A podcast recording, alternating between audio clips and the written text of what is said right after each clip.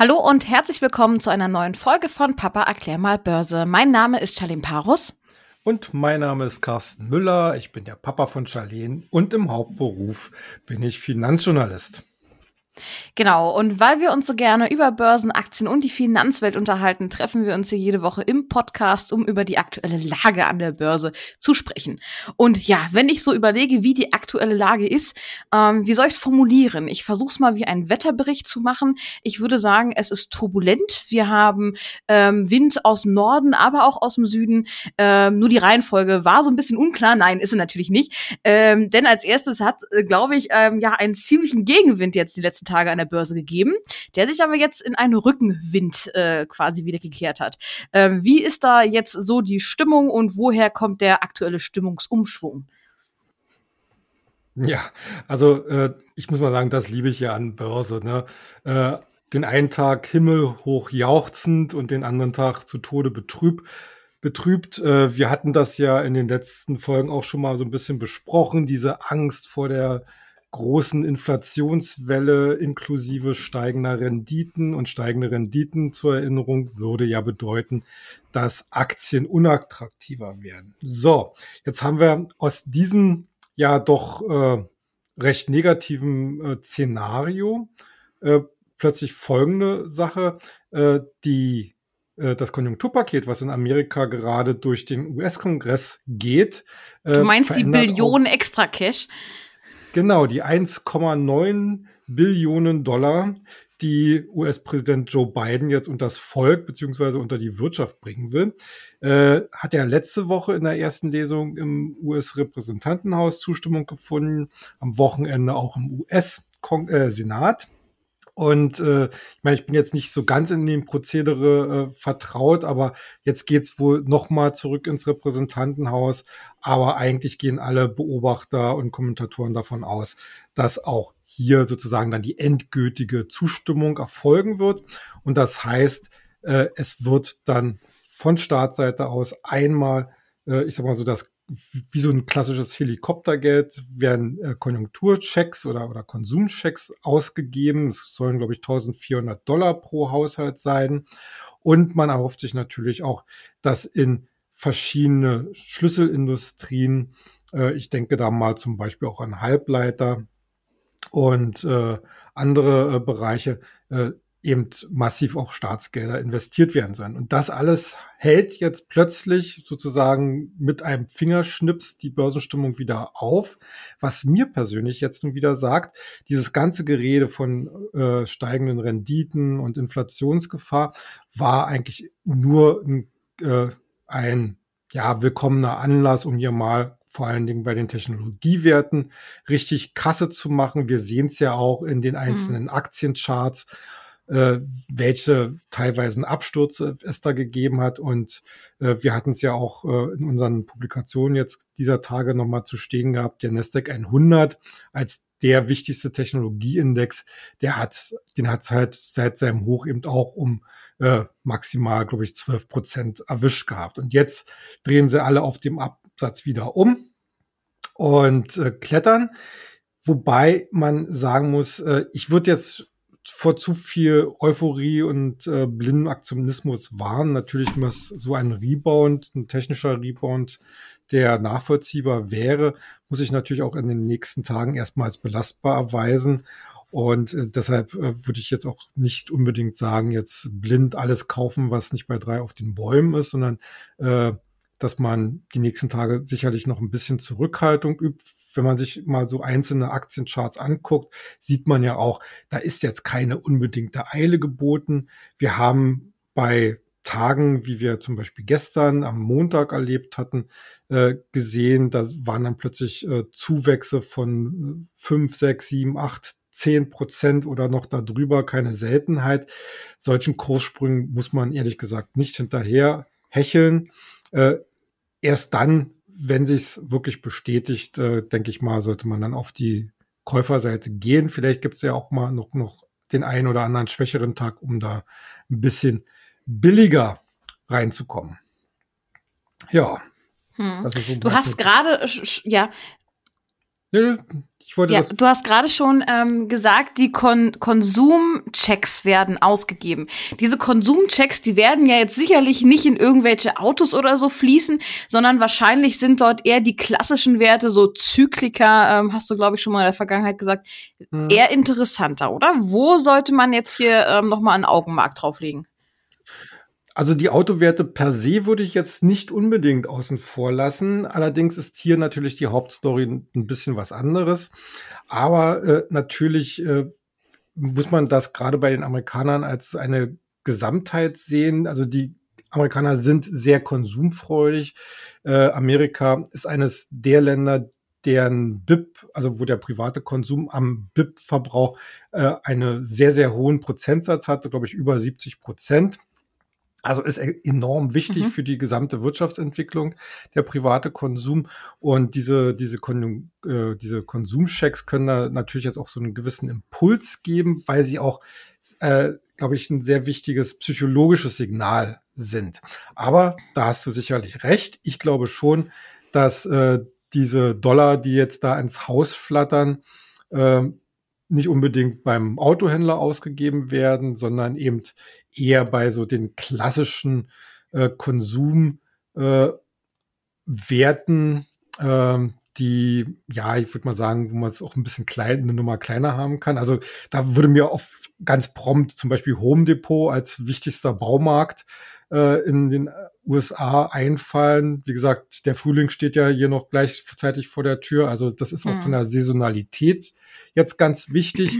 Und äh, Home Depot könnte da jetzt hier äh, auch einen besonders äh, zusätzlichen Boost bekommen. Ähm, Home Depot selber, nur mal zur Erinnerung, hatte ja bei den Zahlen zum vierten Quartal die Markterwartung übertreffen können. Und ich gehe mal davon aus, dass auch das äh, Frühjahr, also jetzt März, April, äh, hier auch sehr gute Zahlen geliefert werden. Andere Werte, die mich äh, in dieser in diesem Bereich jetzt interessieren, ist einerseits Walmart, ne, der größte, die größte amerikanische Supermarktkette, die natürlich auch ein sehr starkes E-Commerce-Geschäft inzwischen hat und sich daher versucht, so ein bisschen als Amazon-Wettbewerber aufzustellen. Im, Im Volumen noch ganz, ganz klein, der E-Commerce-Bereich, aber eben mit überproportional hohen Zuwachsraten. Und auch da kann man sich sicherlich so das eine oder anderen positiven Effekt äh, sicherlich vorstellen. Genauso auch wie bei Target. Target ist auch eine Supermarktkette in Amerika. Die hatten in den letzten Jahren eigentlich durchgängig immer sehr schwache Ergebnisse geliefert. Vor allen Dingen auch deshalb, weil sie in einen grundlegenden Umbau äh, des Unternehmens äh, investiert hatten. Und der scheint sich jetzt so nach und nach auszuzahlen. Zumindest waren die, letzt, die letzten drei Quartale äh, im letzten Jahr mit doch deutlichen äh, Gewinnsteigerungen gegenüber dem Vorjahr äh, zu verbuchen. Und das wird sich in dem Wachstumstempo zwar in diesem Jahr nicht weiter fortführen lassen, glaube ich nicht. Also ich denke mal, da haben wir auch sehr viel Basiseffekte gesehen. Aber mhm. von der Charttechnik her ist da noch, glaube ich, sehr, sehr viel äh, Potenzial dahinter. Ich habe heute einen Beitrag gelesen, der ähm, geht jetzt ein bisschen ab vom, vom aktuellen Thema, ähm, dass die ähm, Börse aktuell von sehr vielen jungen Anlegern, ähm, unerfahrenen, aber eben auch wirklich vom Alter her jungen Anlegern überflutet wird, ähm, seitdem eigentlich letztes Jahr der Corona-Crash war und dass da jetzt so viele Anleger in eine, ja, ich sag mal, eine Blase stand ähm, da drin, ähm, rennen ähm, und mhm. dass das ja eine ganze Generation an ähm, jungen Anlegern verprellen würde, weil der nächste Crash, der steht ja quasi vor der Tür. Ähm, so, so hieß es da ähm, im Artikel. Ähm, ja, hast du da eine Meinung dazu? Würdest du das so unterstreichen oder bist du da anderer Meinung? Ja, also ich sag, ich sag's mal so, mit, mit Worten wie Blase und Crash kann man natürlich immer sehr viel Aufmerksamkeit äh, erringen. Wenn ich immer davon rede, äh, nachhaltiger Vermögensaufbau, das ist dann eher so äh, gähn. Ähm, und mit solchen Horrorsachen entweder Hype oder also da ist ja auch der, dieses sogenannte Framing, äh, die äh, das, das Besetzen verschiedener Worte mit einer Bedeutung äh, immer wieder gern gesehen. Tatsache ist, ähm, ja, immer mehr junge Menschen interessieren sich für die Aktienanlage. Das ist eigentlich wunderbar, denn äh, mhm. Es war noch nie so leicht an der Börse zu investieren äh, wie heute. Und ich denke mal, du kennst das ja aus deinem eigenen Erleben. Deine Generation ist ja quasi mit dem Smartphone erwachsen geworden, geht ja. damit um, äh, wie wir vielleicht als etwas ältere Generation noch mit Papier und Bleistift.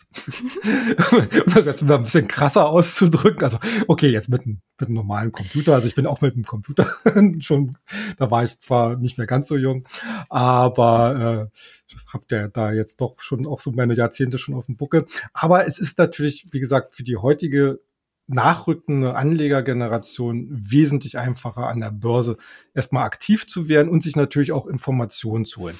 Äh, das Problem äh, und das ist äh, sicherlich da richtig, was du da so jetzt auch so ein bisschen angestoßen hast. Äh, diese äh, ja, Communities äh, im Internet, in sozialen Medien, die sich gegenseitig so ein bisschen aufstacheln mit hast, äh, hast du hier meine Performance gesehen, hast du dort meine Performance mhm. gesehen und komm, äh, lass uns da mal auf die Aktie gehen, lass den dann lass mal den Profis sozusagen äh, zeigen, was eine Hake ist. Das hatten wir ja bei GameStop und äh, so diese, diese ganze Sache, die wir ja hier auch schon diskutiert haben. Natürlich ist das gefährlich, denn äh, Börse ist keine Einbahnstraße. Und wir haben es bei GameStop erlebt. Ich denke mal, die Leute, die da unter Umständen richtig was auf den Deckel bekommen haben, den einen Tag noch halber Millionär oder vielleicht sogar Millionär und äh, am anderen Tag äh, fast den Einsatz äh, weg. Äh, solche Zuckungen, die dadurch ausgelöst werden, indem hier so ein Herdenverhalten äh, oder so ein Schwarm ohne Intelligenz tätig wird, äh, das kann natürlich den einen oder anderen abschrecken. Aber natürlich ist es auch so, inzwischen sind über solche Communities hinaus viele frei verfügbare Informationen im Netz oder auch woanders erhältlich. Also früher war es ja so, Börseninformationen in dieser Tiefe und dieser Vielfalt war ja waren ja eigentlich nur Profis vorbehalten. Das, was man mhm. heutzutage ganz normal hat, dass man seinen, äh, seinen Browser aufmacht und äh, sich Börsenkurse holt, äh, Analystenkommentare etc. pp. Das war ja. Aber das ist ja gut, dass das so ist, ne? Ja, also, dass ja, ja. so eine Transparenz äh, herrscht. Ja, eben. Äh, das Stichwort ist ja Transparenz und äh, es gibt ja dieses Modell des effizienten Marktes, wo alle Marktteilnehmer die gleichen Informationen vorliegen haben. Und wir kommen eigentlich diesem äh, idealen Modell in der heutigen Zeit immer näher. Und ich glaube schon, dass äh, viele von denen, die sich jetzt vielleicht erstmal so unter dem äh, kleinen bisschen Zocker-Ansatz der Börse mhm. nähern, dort erste Schritte machen, merken, dass da doch ein bisschen mehr notwendig ist, um vor allen Dingen längerfristig dort aktiv und erfolgreich zu sein.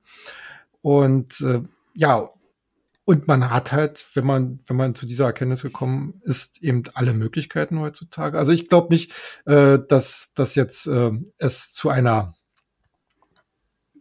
Bewertungsblase kommt, nur weil, weil äh, junge, junge Anleger jetzt in den Markt kommen, die vielleicht auch noch schneller reagieren oder einfacher reagieren und äh, stromlinienförmiger.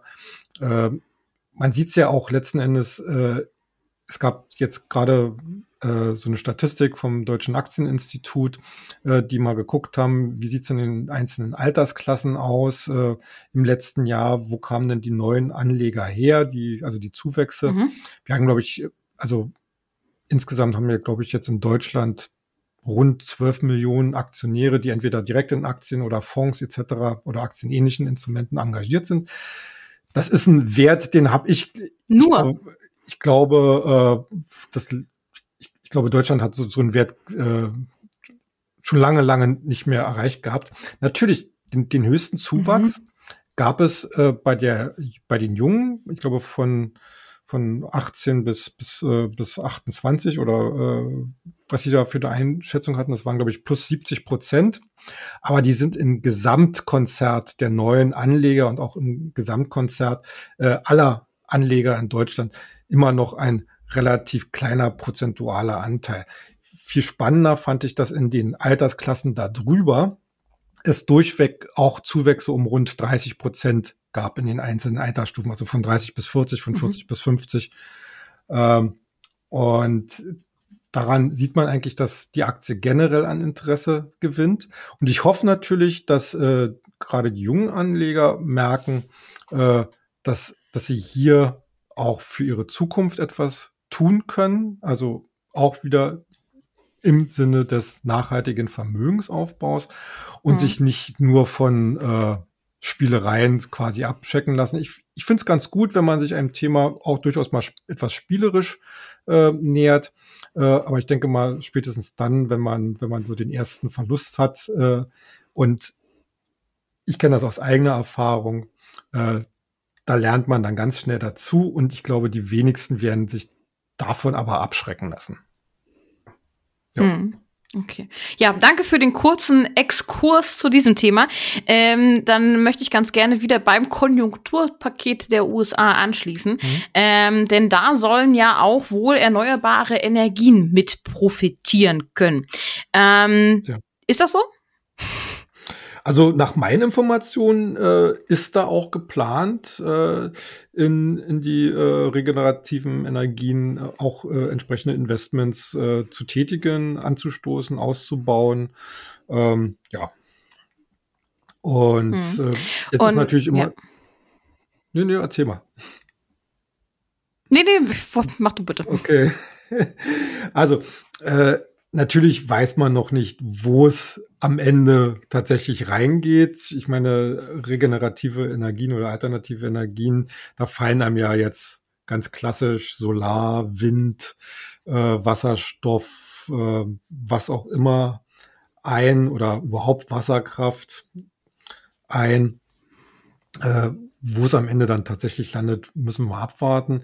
Insgesamt wichtig ist allerdings sicherlich, dass Amerika als ein so großer Markt äh, hier ein wichtiges Zeichen für die gesamte Branche der Alternativen oder der neuen Energien äh, setzt. Und äh, das sollte am Ende sicherlich auch für so eine gewisse Initialzündung für viele äh, Titel äh, bringen. Also mir würde da jetzt so ganz spontan zum Beispiel First Solar einfallen. Das ist ja ein amerikanischer Hersteller von äh, äh, Solarmodulen. Äh, insgesamt muss man ja da so und so drauf aufpassen, dass äh, Amerika wird ja wahrscheinlich sein Geld höchstwahrscheinlich eher in amerikanische Anbieter oder Wettbewerber in diesen Bereichen investieren.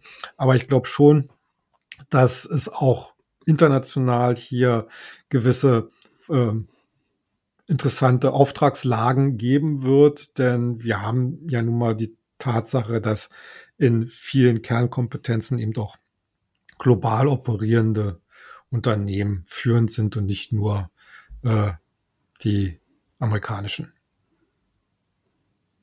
Hm. Ähm, den Bereich erneuerbare Energien kann man ja in mehrere Felder zerhackstückeln, sage ich mal. Ja. Äh, wir haben einmal Solarenergie, wir haben Energie aus ähm, Wasserstoff zum Beispiel, wir haben aber auch die Windenergie. Und mhm. ähm, die äh, wollten wir uns ja heute mal ein bisschen genauer angucken, was es da für Werte gibt, auf die man sich so konzentrieren kann, vielleicht auch gerade im Zusammenhang eben mit dem Konjunkturpaket, aber eben auch generell im internationalen Ansatz. Ähm, wie spielt das Thema da so rein? Ja, also äh, ich glaube schon, dass wir hier äh, auch ein signifikantes äh, Neuaufkommen von Aufträgen sehen werden.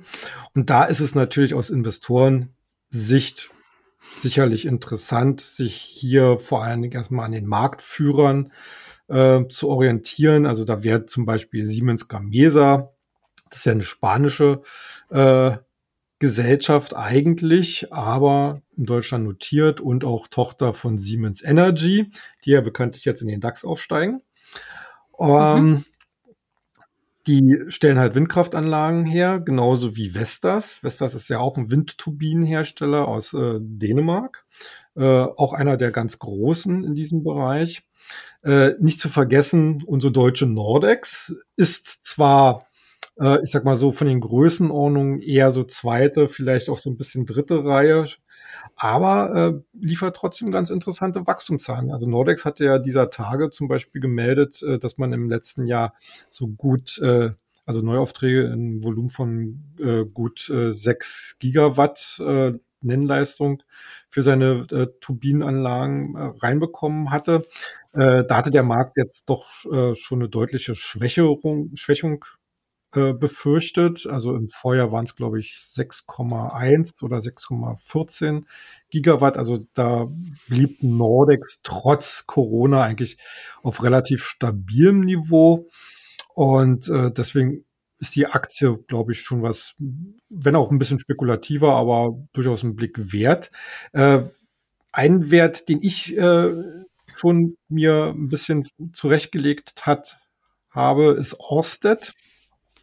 Das ist äh, der meines Wissens führende Anbieter von Offshore-Windanlagen.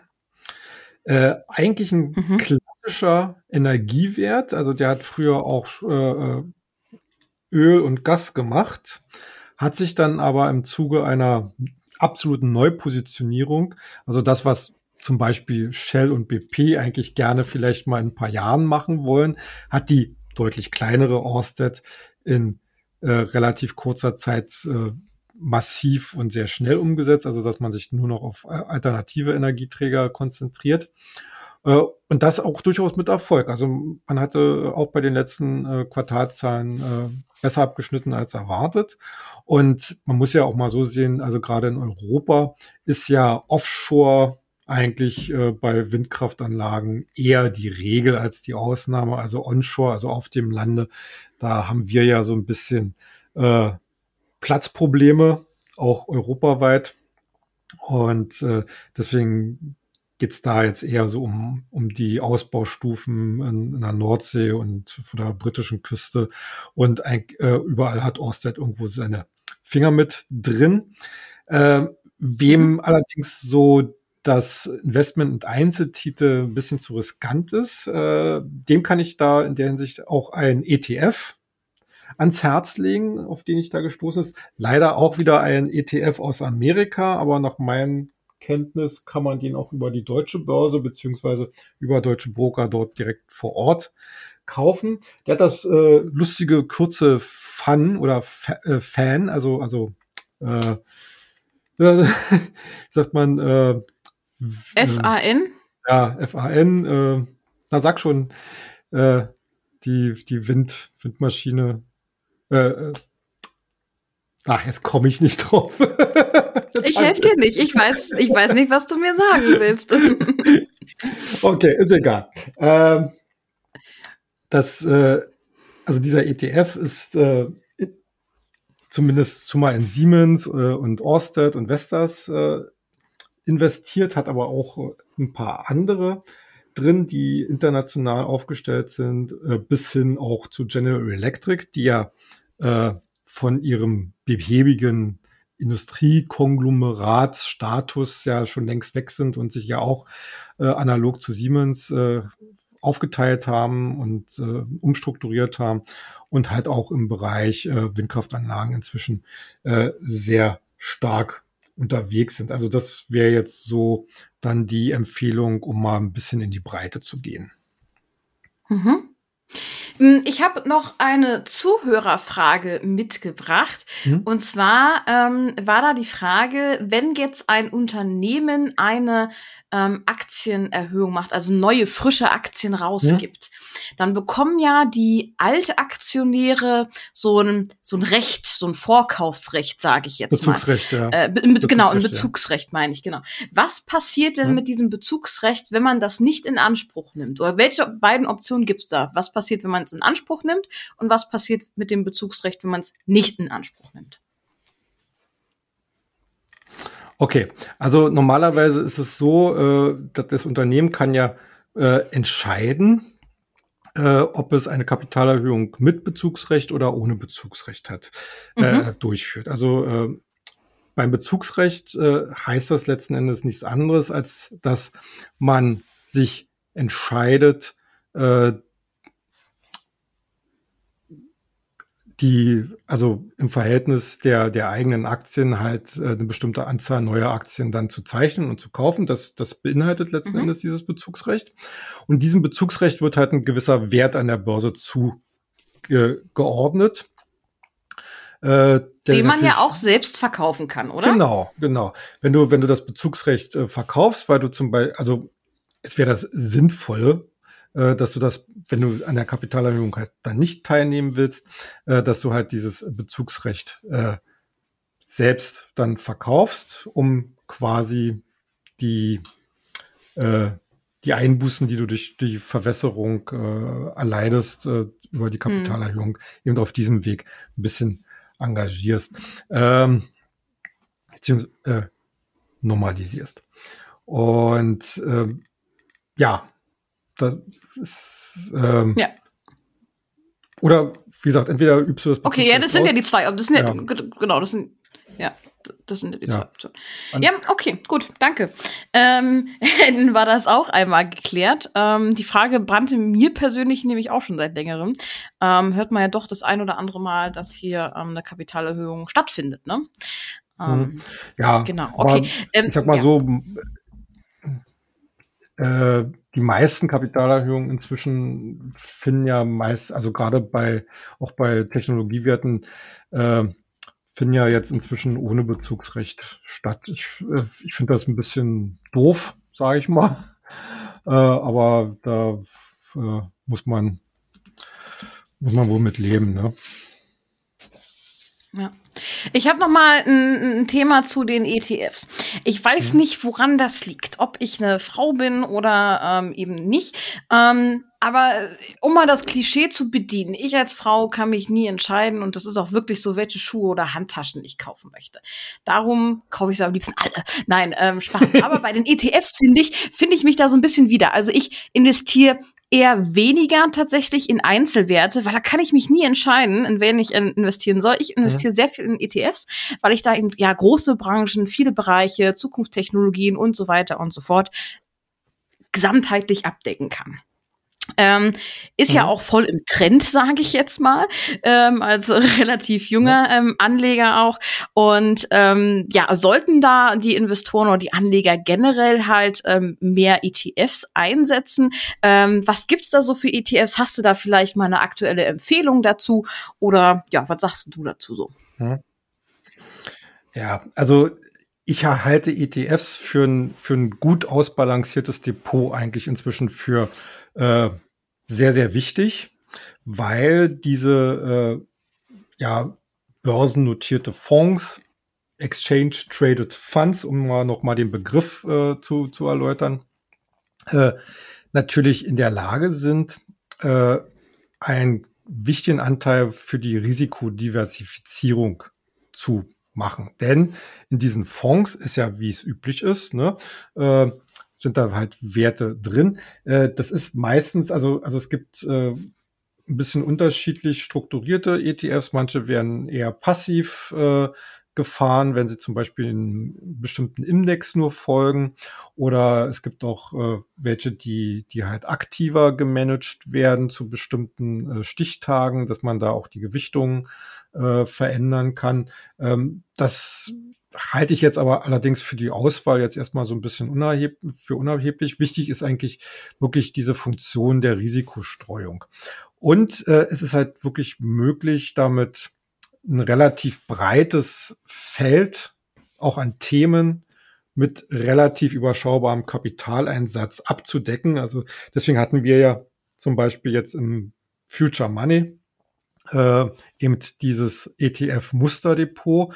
Und wir haben ja gesehen, gerade in den vergangenen 14 Tagen, äh, während ja leider viele unserer Einzelwerte aus der Dispositionsliste eben äh, ausgestoppt wurden, weil wir halt eine kontinuierliche äh, Absicherung dort machen, äh, mussten zwar auch mhm. unsere ETFs Verluste hinnehmen, aber wesentlich weniger prozentual. Und äh, das äh, daran, daran sieht man letzten Endes ja äh, diese, dieses Sicherheitsnetz, äh, was ETFs bieten. Also ich glaube schon, dass in jedes Depot mhm. sowas äh, äh, gehört. Die Frage ist halt dann, und das ist dann jeweils äh, die, äh, die Frage, die jeder für sich dann beantworten äh, will oder muss, äh, wie viel es sein soll. Also ich sag mal so, es ist auch kein Ding, wenn man nur auf ETFs sich spezialisiert. Ähm, oder wenn man zum Beispiel nur ein ETF nimmt, zum Beispiel um den DAX nachzubilden oder einen anderen großen Index wie den S&P 500. Äh, wir konzentrieren uns halt vor allen Dingen auf äh, ja, Special Interest äh, ETFs, also die verschiedene Themen abdecken, wie zum Beispiel Elektromobility oder äh, äh Mobile Payment, also, also äh, digitale Zahlungslösungen. Äh, das, das ist ja, wie gesagt, alles in unserem äh, Musterdepot drin. Aber weil du mich gefragt hast, äh, von wegen Empfehlung, ja, äh, zufälligerweise habe ich sogar mal wieder einen spannenden neuen äh, ETF gefunden. Und zwar äh, kam das dazu, weil wir in der letzten Ausgabe hatten wir auch so die Themen Biotechnologie und äh, auch natürlich immer mal mit einem Blick auf äh, die bisherigen Highflyer und warum die jetzt so abgestürzt sind. Und da bin ich auf einen ETF, leider wie gesagt auch wieder in Amerika, aber ich gehe mal davon aus, auch hier äh, oder aus Deutschland heraus handelbar. Der heißt ARK, also Anton Richard Konrad, also ARK Innovation ETF. Und das ist so ein breit aufgestellter ETF, der sich mit äh, ganz vielen Trendthemen eigentlich so beschäftigt. Was haben wir da drin? Natürlich eine Tesla, ist jetzt momentan vielleicht jetzt nicht mhm. unbedingt der Bringer gewesen, aber äh, ich denke Hat die nicht heute schon wieder ein neues Allzeithoch? Tesla, nein. Tief meinst du? Nee. Wurde mir was Falsches zugezwitschert. ja. Ähm, aber da ist zum Beispiel Roku drin. Roku äh, ist ja auch so ein Wert, also der macht äh, Hardware, also digitale Media Player, Hardware auf, auf Hardware-Basis. Dann ist beispielsweise drin Teladoc Health, die hatten wir jetzt im Aktu in der aktuellen Ausgabe unseres Börsenbriefes. Äh, die, das ist ja äh, das Thema Telemedizin, genauso wie CRISPR Therapeutics. Das sind äh, äh, das ist ein Biotech-Wert, der Gentechnologie benutzt, um zum Beispiel Genstränge auseinander zu schnippeln, neu zusammenzubauen, um damit dann entsprechende Therapien zu entwickeln. Und äh, Mhm. Natürlich auch äh, so der eine oder andere chinesische Wert, zum Beispiel Baidu gehört zu den äh, gehört zu den Top 10 Positionen. Genauso übrigens auch wie Spotify. Ja, also das ist das ist eigentlich ein ETF, mhm. Den ich sehr spannend finde, weil er noch mal so äh, ja äh, das äh, das Feld noch mal so ein bisschen erweitert äh, außer außerhalb der äh, ganz speziellen Themen ETFs, die wir bisher immer so herausgesucht haben. Mhm. Ähm, ein Wert, zu dem ich noch zu sprechen kommen möchte, ähm, hast du gerade schon genannt, und zwar den chinesischen Tech-Wert Baidu. Ähm, ist denn da in den letzten Wochen was passiert nochmal in China? Ja, ja, die sind alle abgestürzt. Muss man leider mal so flapsig sagen. Äh, sind natürlich vorher extrem stark gestiegen. Äh, sind teilweise ziemlich gehypt worden, äh, muss, mussten jetzt einfach mal korrigieren und kämpfen jetzt eigentlich äh, einerseits um eine Bodenbildung, andererseits um einen Rebound.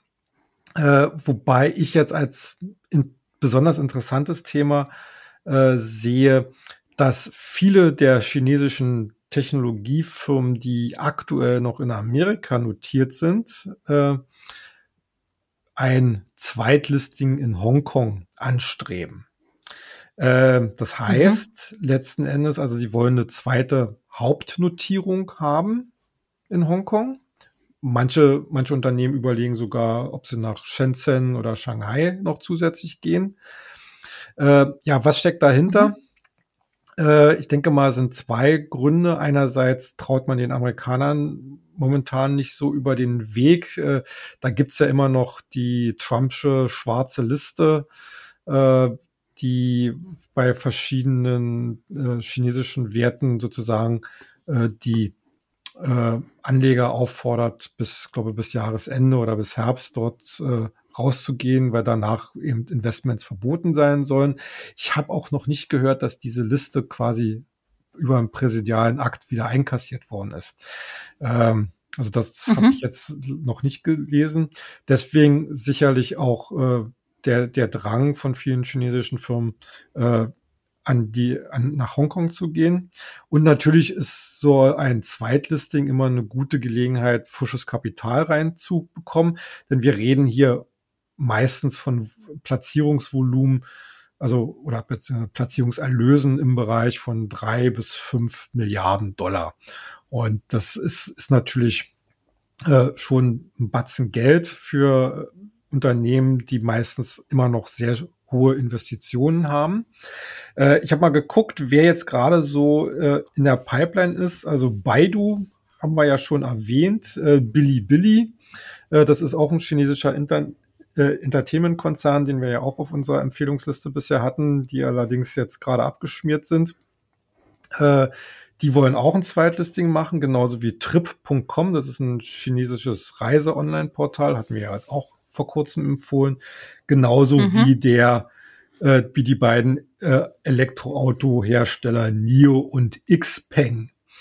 Äh, all diese Werte wollen, wie gesagt, äh, Zweitlisting haben. Äh, allerdings ist das nicht ganz unproblematisch, denn in der Regel ist es dann oder könnte es dann so sein, dass Kapital aus den Papieren in Amerika abgezogen wird und lieber nach, nach Hongkong geht. Äh, also da muss man wirklich ein hm. Auge drauf haben, wie sich dann die Kurse der amerikanischen Notierungen entwickeln. Äh, ich sage es immer mal so, äh, es ist für die einzelnen Unternehmen nachvollziehbar, dass sie sowas anstreben. Und es wertet ja letzten Endes auch den Hongkonger oder die Hongkonger Börse deutlich auf. Ich muss mal sehen, äh, vielleicht wird das auch noch mal ein spezielles Thema für uns werden, weil äh, die genannten Unternehmen sind ja bei weitem nicht die ersten und werden auch sicherlich nicht die letzten sein. Äh, was man allerdings äh, beobachten muss, ist halt die äh, das Marktvolumen oder das Handelsvolumen dann in Amerika, äh, weil das könnte nämlich dazu führen, wenn das signifikant abnimmt, äh, in den jeweiligen Werten, dass wir hier dann hier höhere Kursschwankungen bekommen, die letzten Endes auch so ein bisschen verzerren. Und da muss man sich dann als Anleger sicherlich überlegen, ob man dann sowas mitmacht. Also auf der einen Seite sicherlich gut für die Unternehmen und auch für den Börsenplatz Hongkong. Auf der anderen Seite äh, nicht ganz unkritisch für die bisherigen Notierungen in Amerika. Mhm. Das soll's auch schon wieder für heute gewesen sein. Ähm, ja, danke für die äh, heutige Folge. Euch wünsche ich eine schöne Woche und bleibt wie immer erfolgreich. Ja, macht's gut.